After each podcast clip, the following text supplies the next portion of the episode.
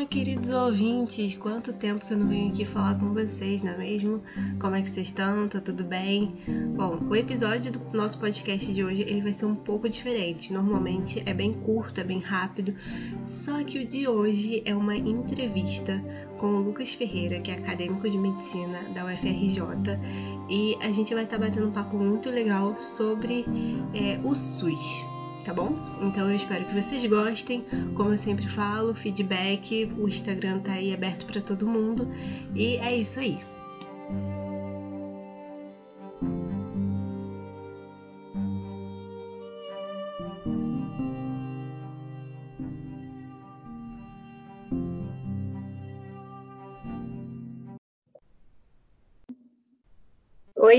Eu sou a Débora Rodrigues e hoje a gente está aqui com o Lucas Ferreira, que ele é acadêmico de medicina da UFRJ, para fazer um bate-papo, uma entrevista sobre a perspectiva histórica e política dos sistemas de saúde no mundo e do nosso SUS.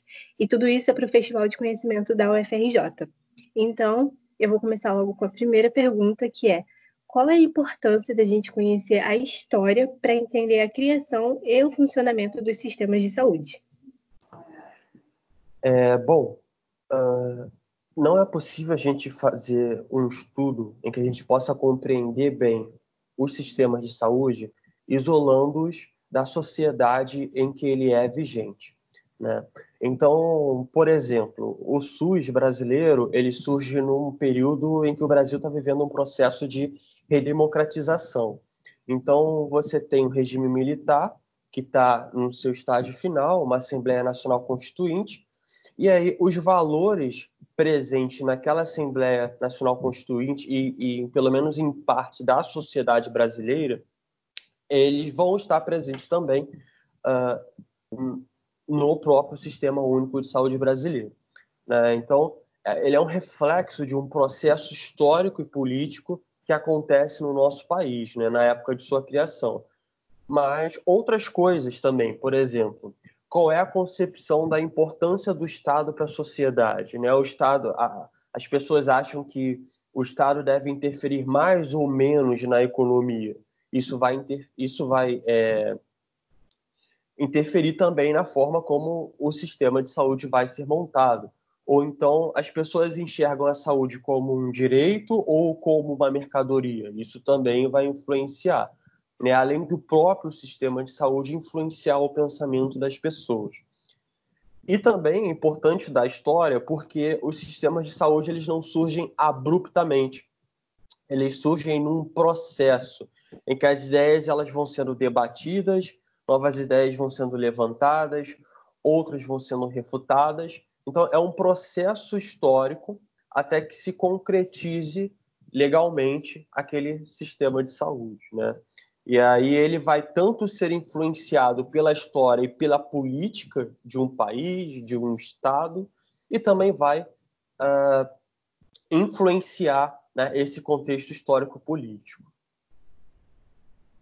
Perfeito. Agora você pode falar então um pouco mais sobre esse processo histórico dos sistemas de saúde? Bom, uh, as raízes dos sistemas de saúde elas estão, elas, elas são do século XIX, na verdade. Então, qual é o contexto da sociedade no século XIX? A gente tem, especialmente na Europa, um intenso processo de industrialização.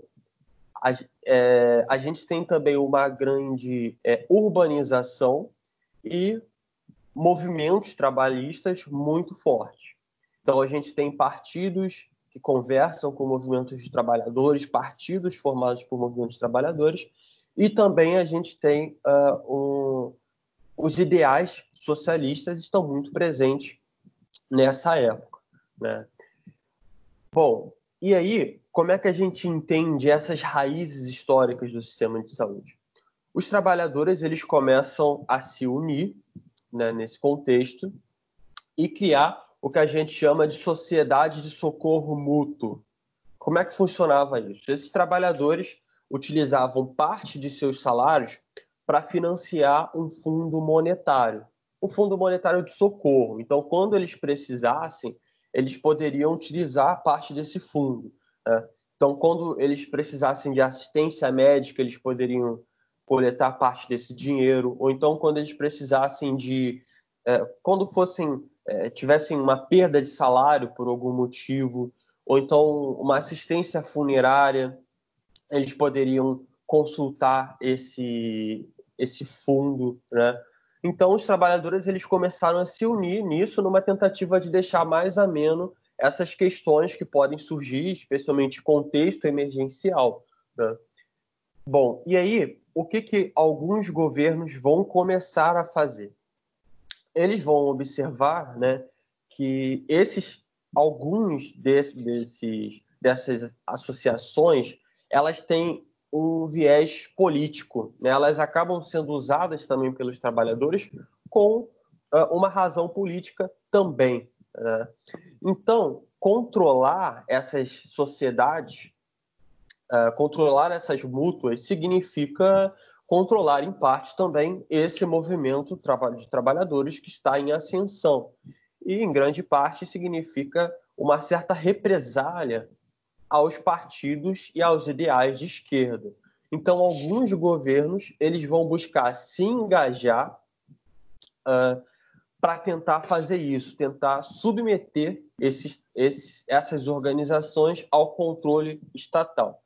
Então, você vai ter aí três principais é, ondas de legislação e essas ondas de legislação elas vão buscar justamente isso numa primeira onda que se dissemina pela Europa, os estados eles vão buscar financiar parcialmente essas mútuas, uh, numa tentativa, claro, de negociar certas reivindicações socialistas, né?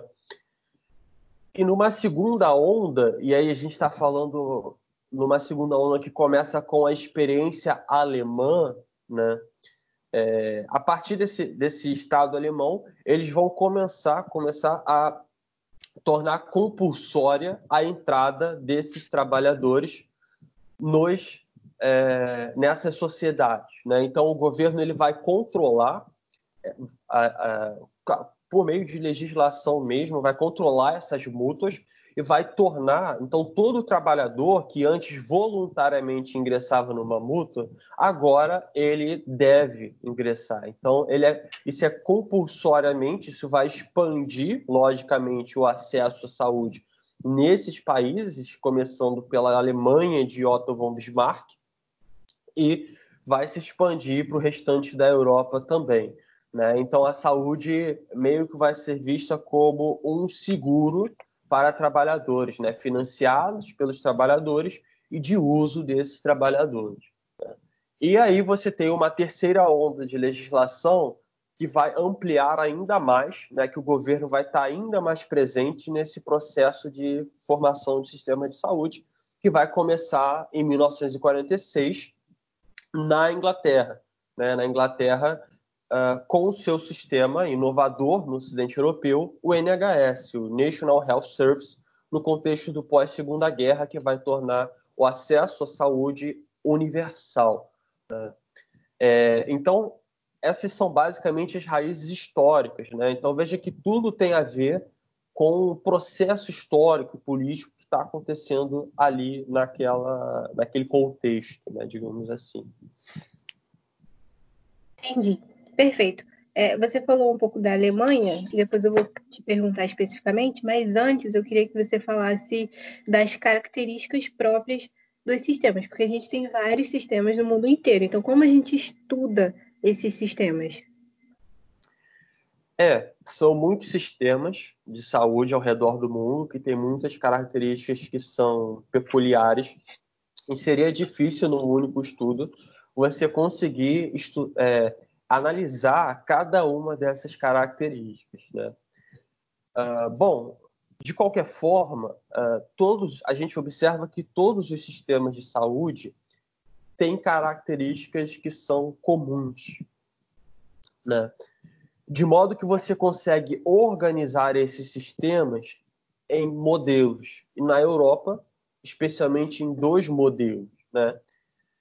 Como? Então, todo sistema ele tem, por exemplo, instituições que são responsáveis por determinadas ações.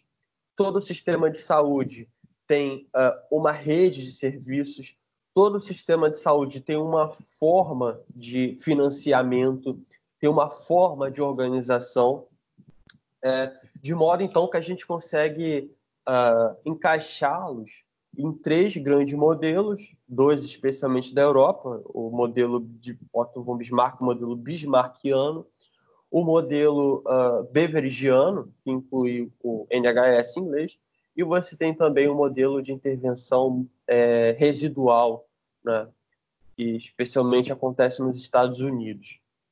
Então, por mais que esses sistemas eles possam ser diferentes, eles podem, existem características comuns que possam, uh, que podem agrupá-los em basicamente três modelos com características especiais. Perfeito. Então, voltando agora o que você falou antes sobre a Alemanha, é, você falou que ela tem, teve uma participação muito importante e tal. Você pode falar um pouco mais sobre isso? Qual foi a importância dela na formação dos sistemas de saúde?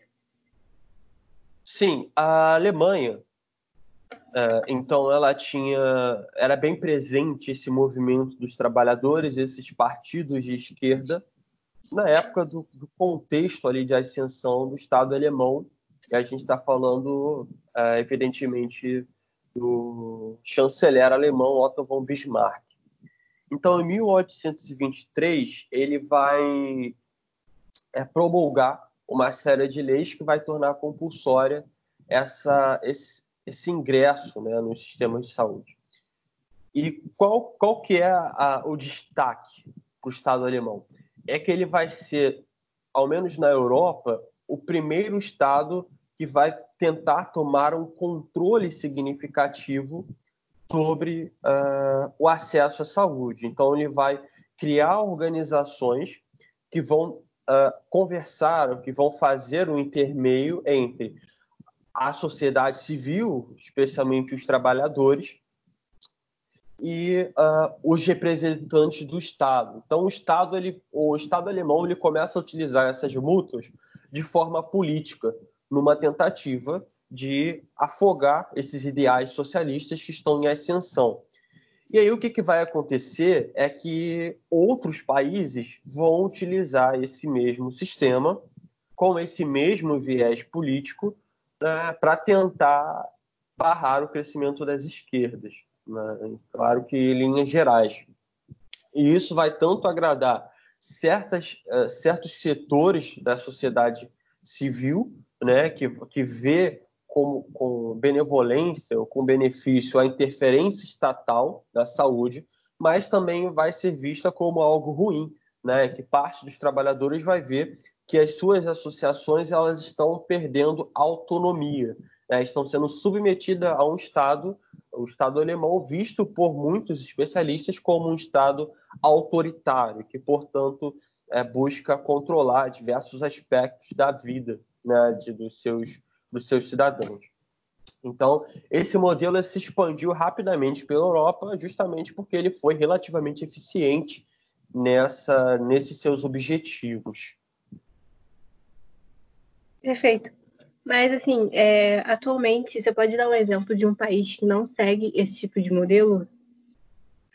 Então, uh, vários países do mundo eles não, não seguem o modelo de Bismarck, mas no contexto do, do século XIX, uh, ah, os Estados Unidos eles têm um caráter especial, porque foram criados, né, foram criadas essas associações de socorro mútuo na sociedade norte-americana. No entanto, a interferência estatal nessas associações ela foi sempre discreta, né? Ela foi quase sempre discreta. Até houve tentativas do Estado se impor e controlar essa sociedade, no entanto, nunca foi é, para frente, né? não foi tanto quanto no Estado alemão.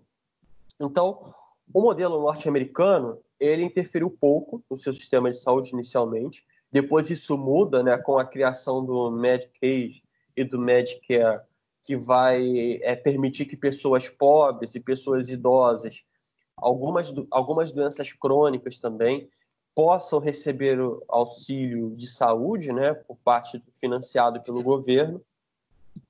mas ao longo da história, a interferência, tirando esses casos particulares, a interferência dos Estados Unidos na saúde, ela é considerada residual. Né? Então, contrasta um pouco com a sociedade europeia. E isso tem a ver, logicamente, com a concepção de saúde feita, é, assumida né, por cada um dos, dos, dos cidadãos, né, pela sociedade civil, digamos assim.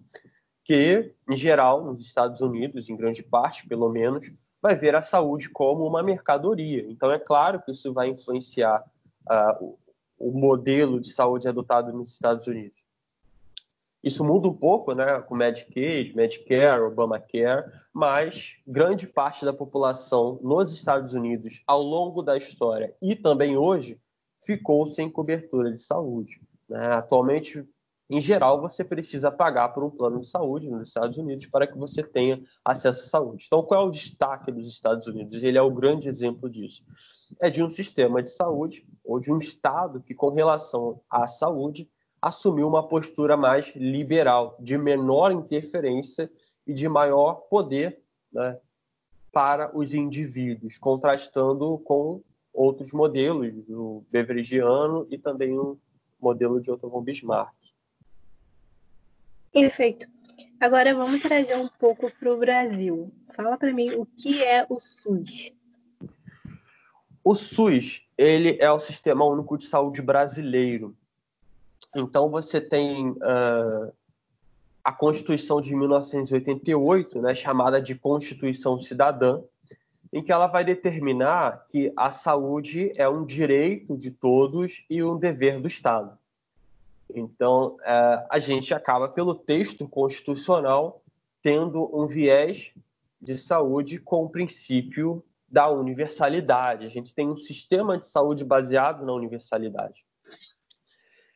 Então, uh, para materializar esse texto constitucional, a gente vai criar todo um sistema complexo com uma série de princípios e diretrizes que vai buscar fazer com que a saúde seja um direito, seja acessível a todos, que seja uh, mantido né, através de políticas uh, e também políticas econômicas, né, políticas sociais por parte do governo. Então, o SUS ele é criado alguns anos depois, né, justamente com essa tentando atender essa razão né, de materializar o texto constitucional. Perfeito. É, no nosso SUS, né, tem muita gente que fala que o SUS ele é fortemente inspirado pelo NHS, né, que é o sistema inglês. Por que que falam isso? Bom, uh, então o NHS, o National Health Service da Inglaterra, ele vai surgir em 1946 no contexto de pós-Segunda Guerra Mundial, em que a sensibilidade da sociedade inglesa para as questões de solidariedade, né, você vê que um país foi, embora vencedor da Segunda Guerra Mundial, ele foi bastante devastado né, por esse fenômeno. Então, a sensibilidade à solidariedade na sociedade inglesa ela vai aumentar. E aí isso vai se refletir na criação de um novo sistema de saúde inovador na Europa Ocidental. Você até tinha na União Soviética de Lenin, em 1917, um sistema semático, né, que ele também era universal, mas na Europa Ocidental foi inovadora a ideia do NHS. O que, que a Inglaterra começou a fazer? Uh, uma onda de estatização muito intensa, em que você começou a estatizar hospitais, começou a estatizar postos de saúde, os médicos se tornaram funcionários públicos, a maioria deles. Uh, você teve também, cada cidadão foi registrado junto ao médico generalista, né, para que eles tivessem a chamada atenção básica. Né? Então, cada pessoa pode ir num determinado médico então, mudou-se o financiamento do sistema de saúde inglês, que passou a ser financiado né, por toda a população né, que paga impostos. Então, você, no modelo NHS, você diluiu o financiamento ao longo de, de, da sociedade civil, né, buscando com isso tentar amenizar os custos de serviço para cada indivíduo num determinado período de tempo. Então, esse modelo inglês ele é um modelo de grande interferência estatal na, na sociedade como um todo e não só na, nos trabalhadores, e ele vai se expandir pela Europa. Então você tem vários países que vão deixar esse modelo de seguridade bismarckiano para adentrar no modelo né, o beverigiano, e ele se chama assim em função do seu mentor, William Beveridge. Uh, que você você vai ter então essa onda de estatização. Por exemplo, nos países nórdicos, a Suécia é um exemplo disso. É um país em que não tão abruptamente, mas aos poucos foi sancionando legislações que foram que foi aumentando, né, a, interferência estatal na saúde até que a Suécia se tornasse também um modelo, um, um sistema com, de acordo com o modelo de universalidade. Então, o SUS ele vai ser influenciado pelo NHS no sentido de que ele vai assumir determinadas características desse sistema. Então a gente vai ter a universalização do acesso à saúde, muda-se aqui no Brasil também a forma de financiamento, né? então financiamento através da coleta de impostos, aumenta muito a presença do Estado, né? Na, no sistema de saúde em si, e por isso ah, a gente diz que tem uma certa ou uma grande influência desse modelo adotado no, no, na Inglaterra. Claro que com um grande uh, espaço de tempo, né? Então, enquanto o NHS ele surge em 1946, o SUS brasileiro vai surgir em 1980, desculpa, em 1990, com a Lei Orgânica da Saúde, né, basicamente, o texto constitucional nesse processo de democratização. Então, por isso, muitas pessoas acham, certamente, é, existem evidências para isso, de que o, o, sistema brasileiro é influenciado pelo modelo de Beveridge, pelo sistema NHS inglês. Ok. Aproveitando que você já falou aí um pouquinho da Lei Orgânica da Saúde, antes da gente entrar especificamente nela, você poderia falar um pouco do processo histórico e político do SUS? Sim. Uh, então, o que, que a gente tem no Brasil no década de 80, né, regime militar, final do regime militar, você tem então diversos movimentos que eles são pró-democráticos. Então são movimentos políticos que eles querem a Constituição Federal, né, direito, direitos, garantias e direitos individuais, uh, direito de voto, direito de votar e ser votado, na verdade, né? Então você tinha uma série de pautas desses movimentos pró-redemocratização que estão ganhando espaço muito intenso na sociedade brasileira na década de 80. Uh, ah, e parte desses movimentos visavam, então, uh, fazer um sistema de saúde como a gente viu, parecido com o modelo universal, de universalidade. É, bom, e aí, uh, algumas pautas, então, elas vão ser contrárias àquelas assumidas pelo, pelo regime militar. Então, por exemplo, o regime militar, com relação à saúde, é considerado uma política que deixou de lado os aspectos preventivos da saúde uh, focando na, no modelo assistencial. Né? Então, deixa de lado essas políticas preventivas e vamos dar tratamento, né? em linhas gerais. Então, esses movimentos pró-redemocratização e pró-universalização da saúde vão se contrapor. Não. Queremos um sistema que tenha também como uma de suas pautas a prevenção né, é uma das coisas muito importantes em saúde. Queremos um sistema que tenha, que entenda a saúde como um bem coletivo e não um bem individual que você tem se você pagar por ele. Nós queremos, até porque a gente sabe que, né, você tem, por exemplo, no contexto da pandemia, a sua saúde depende da saúde do seu familiar, por exemplo, no contexto de Covid. Mas em uma série de outros contextos, a saúde é claramente um bem coletivo. Então, vamos criar um sistema que ao contrário do regime anterior, tenha saúde, tenha, faça políticas coletivistas de saúde. Vamos criar um sistema que mude, né, ou que assuma uma diferença, uma diferente concepção de saúde, que a saúde não é uma não é só ficar doente, ou não é, a saúde, aliás, a perda da saúde não é só o, o, a doença infecciosa ou a, o câncer, ou enfim, mas vamos assumir um modelo de uh, em que o, o, ser humano ele é influenciado por vários fatores de risco, né?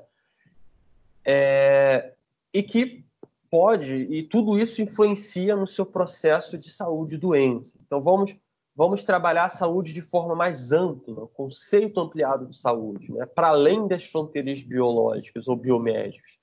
Então, o SUS ele surge no contexto de redemocratização da política brasileira, num contexto em que pautas pró-redemocratização vão influenciar a criação e o funcionamento desse modelo, assumido por uma Assembleia Nacional Constituinte, com uma Constituição Federal em 1988, e que, portanto, é, é lógico, existe uma clara.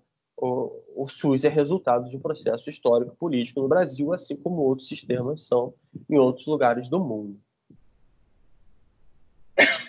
Desculpa.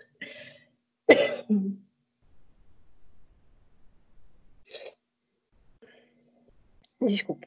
É, então, você pode falar um pouco dessa lei específica do SUS, que são duas leis, né? Você pode falar um pouquinho melhor, um pouco mais aprofundado sobre elas duas, por favor. Sim. Então, esse artigo uh, constitucional, não me engano, 196 da Constituição Federal, ela diz que uh, a saúde é um direito de todos e um dever do Estado.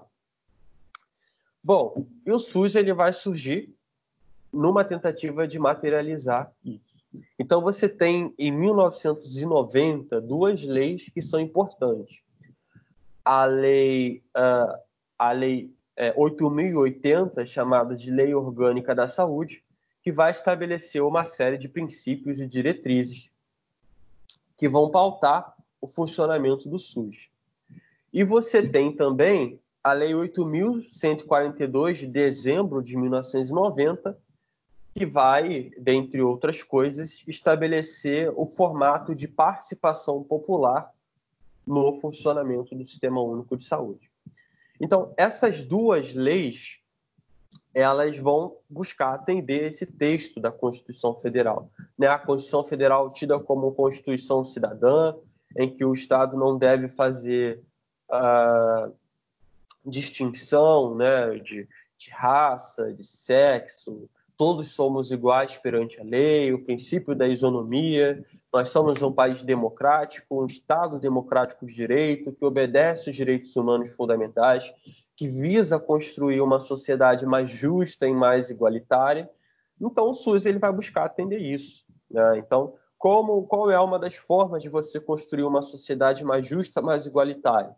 É você universalizar a saúde. Uma das maneiras de você caminhar para isso. Então, através dessas duas legislações, a Lei 8.080 de setembro de 1990 e a Lei 8.142 de dezembro de 1990, elas vão uh, buscar justamente isso.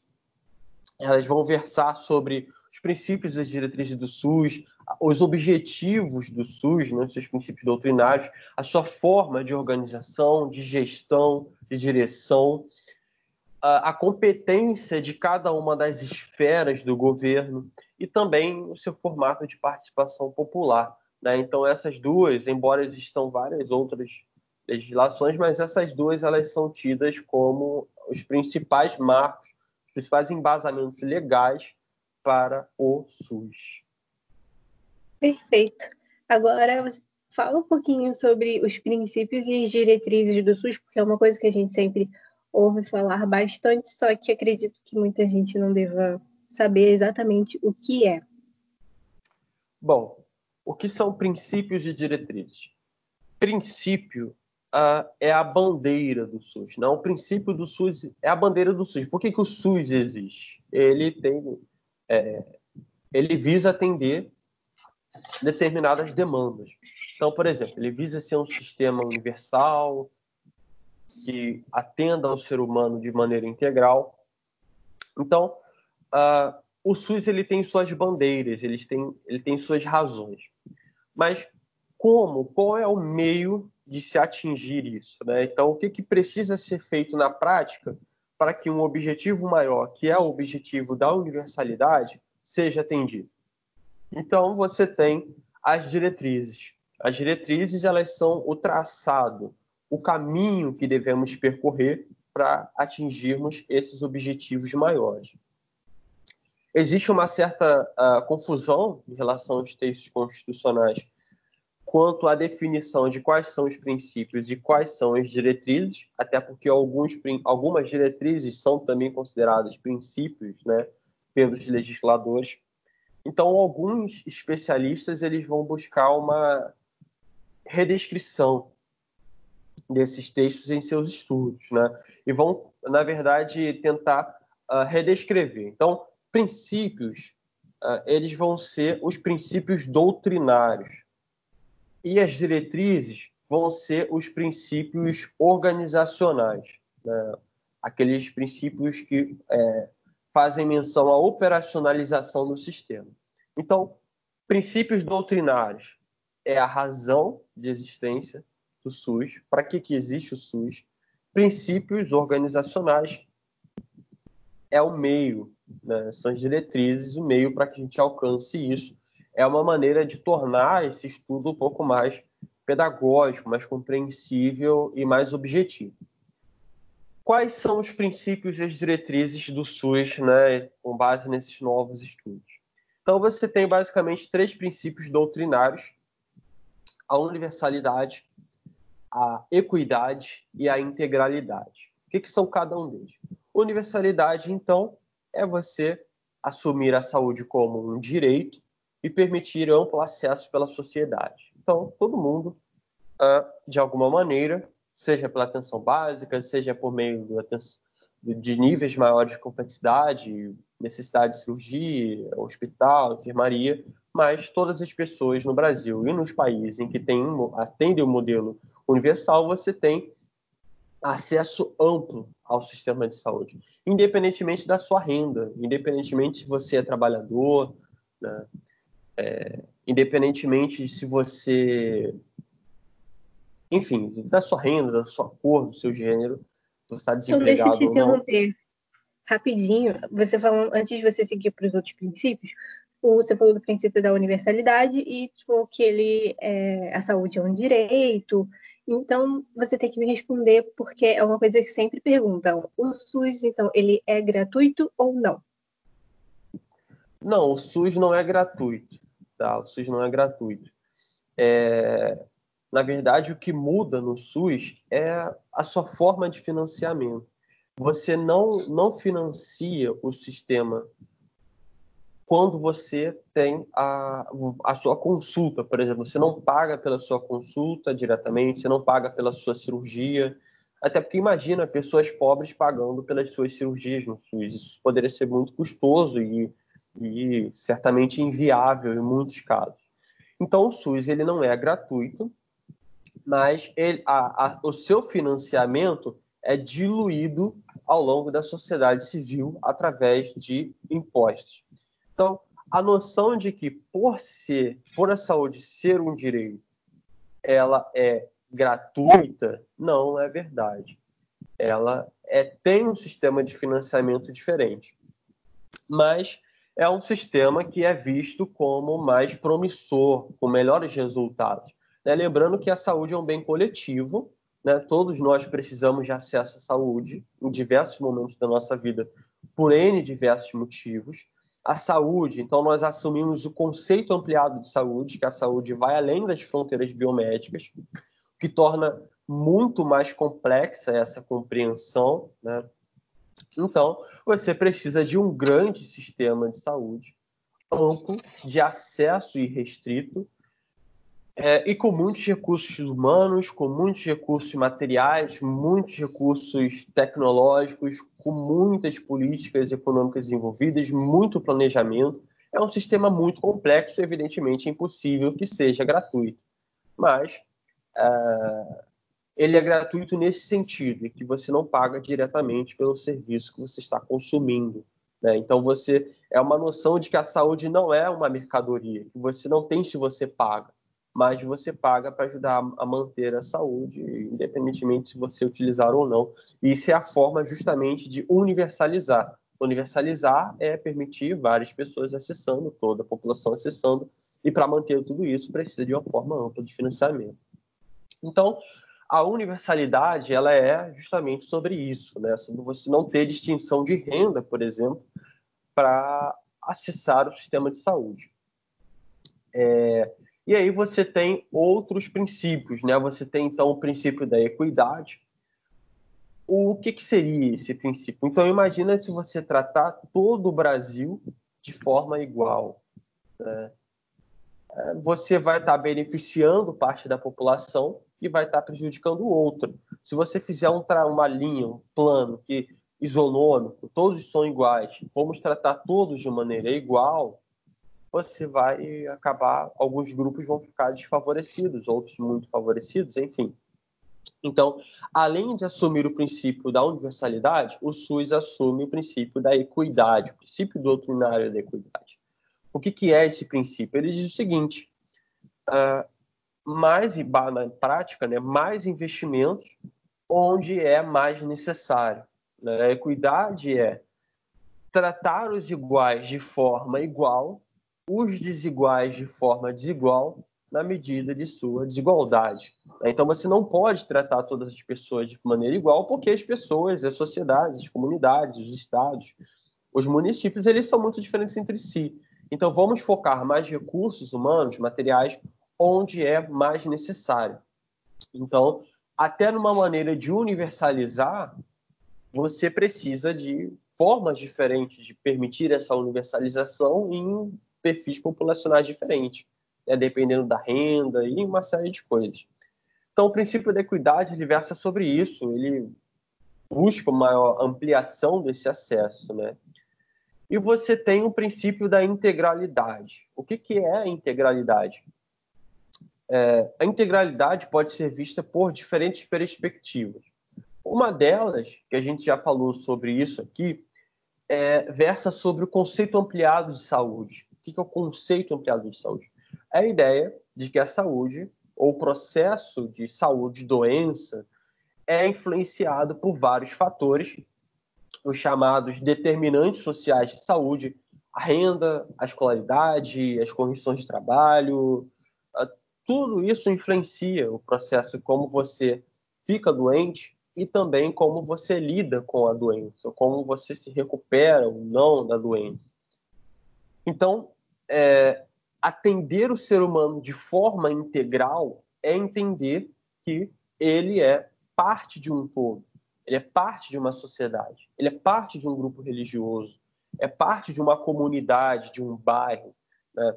é parte de um, um emprego, uma empresa, uma indústria, enfim. Então, o SUS ele vai, ele, ele transborda além das fronteiras biomédicas e assume outros fatores que também são importantes no processo de adoecimento.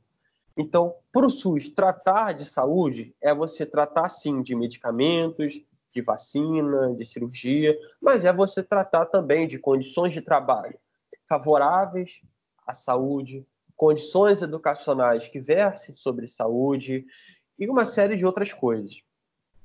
Uma outra perspectiva acerca do conceito de integralidade é entender ou superar é, essa questão prevenção-assistência. Né? Então, uh, atender o ser humano de forma integral é você tanto dar as medidas de prevenção, então vacinar, as políticas educativas, a saúde bucal, atenção básica, tudo isso além da própria assistência. Então, o SUS, atendimento ou assistência integral do SUS, o princípio da integralidade, diz que o SUS ele vai desde a vacinação até, por exemplo, o transplante. Então, ele busca atender todas as necessidades de forma integral dos indivíduos. E essa integralidade, né, essa forma de chegar ao ser humano como parte de um todo, é presente na, no processo de formação profissional dos profissionais de saúde. Então, ela é incrementado nisso. Então, basicamente, integralidade ver o ser humano para além das fronteiras biomédicas, com todas as suas necessidades, não, potencialmente todas, ah, em que se visa atender essas necessidades, desde assistência à prevenção, mas de acordo com o contexto constitucional, com foco na prevenção. Tá? Até porque prevenir é mais eficiente do que remediar. Isso é verdade não só na, é, num ditado popular, mas é verdade em saúde. É muito mais os sistemas universais eles são menos custosos do que os Estados Unidos, por exemplo, eles são o país que mais investe em, em, sistema, em saúde no mundo. Né? Então, você ter um sistema universal que visa uh, é, especialmente prevenção, você gasta menos com mais eficiência, né? numa proporção. Uh, então, esses são os princípios doutrinários. E você tem as diretrizes do SUS, né? que você tem, por exemplo, a descentralização. Né? O que, que, é a descentralização? Descentralizar, você, você tem historicamente ali né, essa questão. Né? O Estado deve ser mais uh, centralizador, mais, digamos, autoritário, visto por alguns, ou você deve repartir as responsabilidades, diluir, distribuir ao longo de esferas menores de poder. O SUS ele vai, inclusive, atendendo o texto constitucional que diz que o Estado brasileiro é uma república federativa. O SUS ele busca fazer uma descentralização política, administrativa e de gestão. Né? Então, ele vai definir, através de uma série de normas operacionais, qual é a função do, da União, qual é a função das secretarias estaduais, qual é a função das secretarias municipais nessa administração, na gestão das políticas de saúde. Então, descentralizar significa o seguinte: nós temos o Estado, nós temos a União, mas vamos diluir essas responsabilidades ao longo de várias esferas. O que é diferente da concepção neoliberal de saúde, né, em que você tem um Estado mínimo e o indivíduo é mais promissor no seu, na sua saúde. Não é bem essa a, a intenção, né, o espírito dessa, dessa legislação. Mas é sim você permitir com que os gestores, e mais especificamente os gestores municipais, possam entender melhor quais são os seus problemas e aí resolvê-los de, de, uma maneira mais eficiente. Quanto mais próximo do problema você está, melhor você o compreende. Uh, e você tem a diretriz da regionalização e hierarquização. A regionalização ela vai trazer a ideia da, do território. O que é um território? Então, digamos que você tem, por exemplo, a gestão municipal do Rio de Janeiro, do município do Rio de Janeiro. Mas o Rio de Janeiro é muito diferente nos seus diferentes parques. Né? Então, a Gávea é diferente da Maré, não sei, o Meyer é diferente de Anchieta. Né? Então, até atendendo o princípio da equidade, você deve regionalizar. Então, traz a noção do território. O que é um território? Aquele município, esse local, essa área tem determinado perfil populacional. Aqui as pessoas têm menos renda, têm mais renda, trabalham mais assim, trabalham mais dessa maneira, a escolaridade é mais para esse valor, essa intensidade. Então, quais são os, qual é o perfil dessa população aqui? E você tem também uh, o, os indicadores epidemiológicos. Então, nessa área, nesse território, qual é a mortalidade infantil? Qual é a mortalidade materna? Qual é a, a, a, qual, quais amplas são as campanhas de vacinação, a cobertura vacinal? Né? Então, uma série de indicadores epidemiológicos e esse perfil populacional, quando em consonância, eles vão dar origem uh, a um território, uma noção de território. Então, a noção de território vai aproximar a gestão municipal do indivíduo. Né? Então, os municípios eles são mais eficientes em ver isso. Então, regionalizar é isso. Hierarquizar é você é, entender que os indivíduos eles requerem diferentes níveis de complexidade na atenção. Então, você tem atenção primária, atenção secundária, terciária, e o SUS ele vai buscar oferecer todos esses níveis de hierarquia, né, de complexidade. Até mesmo tentando alcançar o princípio da integralidade. Então você separa o território, separa os municípios em territórios, vê o perfil da população e qual o nível de complexidade em relação aos cuidados de saúde que aquele território necessita. E o SUS ele vai ter essa pegada. Né? Então veja como as diretrizes buscam atender aos princípios. Uh, e você vai ter a, o, a diretriz da participação da comunidade. Então, lembrando, nós estamos em 1990, processo de redemocratização, em que você teve perda de vários direitos políticos na sociedade. Então, trazer a participação popular significa uma reafirmação política da sociedade, né, dos indivíduos. Então, uh, o SUS ele vai trazer a população para si. Então você vai ter os conselhos, você tem um conselho municipal, o conselho estadual, uh, o, o, o, conselho nacional, né, que é da União, e que esses conselhos vão ser formados por metade de gestores né, e por metade de usuários. Então, e todos eles vão ter poder de voz. É a forma em que a sociedade vai lá e uh, coloca sua opinião né, através desses conselhos e através dessas conferências que acontecem a cada quatro anos, em que a sociedade civil se reúne e também os políticos se reúnem para debater quais são as políticas de saúde que devem ser atendidas, qual, qual é a maneira de financiamento. Então, você vai ter leis aprovadas pelo Congresso, por exemplo, né, que vão alterar o funcionamento do Sistema Único de Saúde, uma série de novas legislações vão surgindo e aí a participação popular, então, ela vai poder executar e avaliar essas políticas, enfim, né, atendendo até essas demandas do, dos movimentos uh, década de 70, década de 80, que buscam mais, mais participação popular no Estado brasileiro. Então, que é estabelecida pela Lei 8.142, né, de, de, dezembro de 1990, que vai explicar como é esse formato de participação popular. Então, esses são os princípios doutrinários, né, as razões do SUS, e você tem os princípios organizacionais, as diretrizes do SUS, né, como ele vai alcançar. Então, esse é o SUS muito basicamente, ele é muito mais complexo, amplo do que isso, mas numa visão geral, você vê que o SUS, ele é também o resultado de um processo histórico político da sociedade brasileira. o SUS ele é tanto influenciado por sistemas além das nossas fronteiras e também influencia a sociedade. Então, agora, a sociedade brasileira entende a saúde como um direito muito mais do que antes do SUS.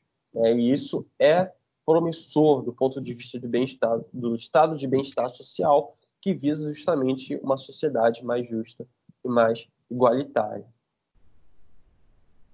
Perfeito. Achei a explicação, como você falou, né? O SUS é muito mais do que isso, é muito mais complexo, mas achei perfeito. Você colocou os principais pontos que a gente precisa para, como sociedade, entender um pouco melhor, a gente que não é da área da saúde, né?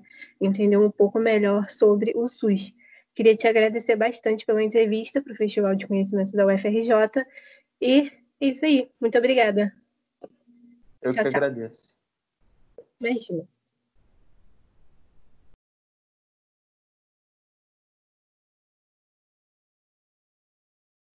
Bom, queridos ouvintes, esse foi o nosso episódio de hoje. É, eu estou testando um formato diferente, formato de entrevista, com um tema muito bom, um tema que é recorrente, que muita gente tem dúvida. E se vocês gostaram, se querem dar uma sugestão de tema, como eu sempre falo, meu Instagram vai estar aqui na descrição do podcast. E é isso aí, se cuidem e bebam muita água.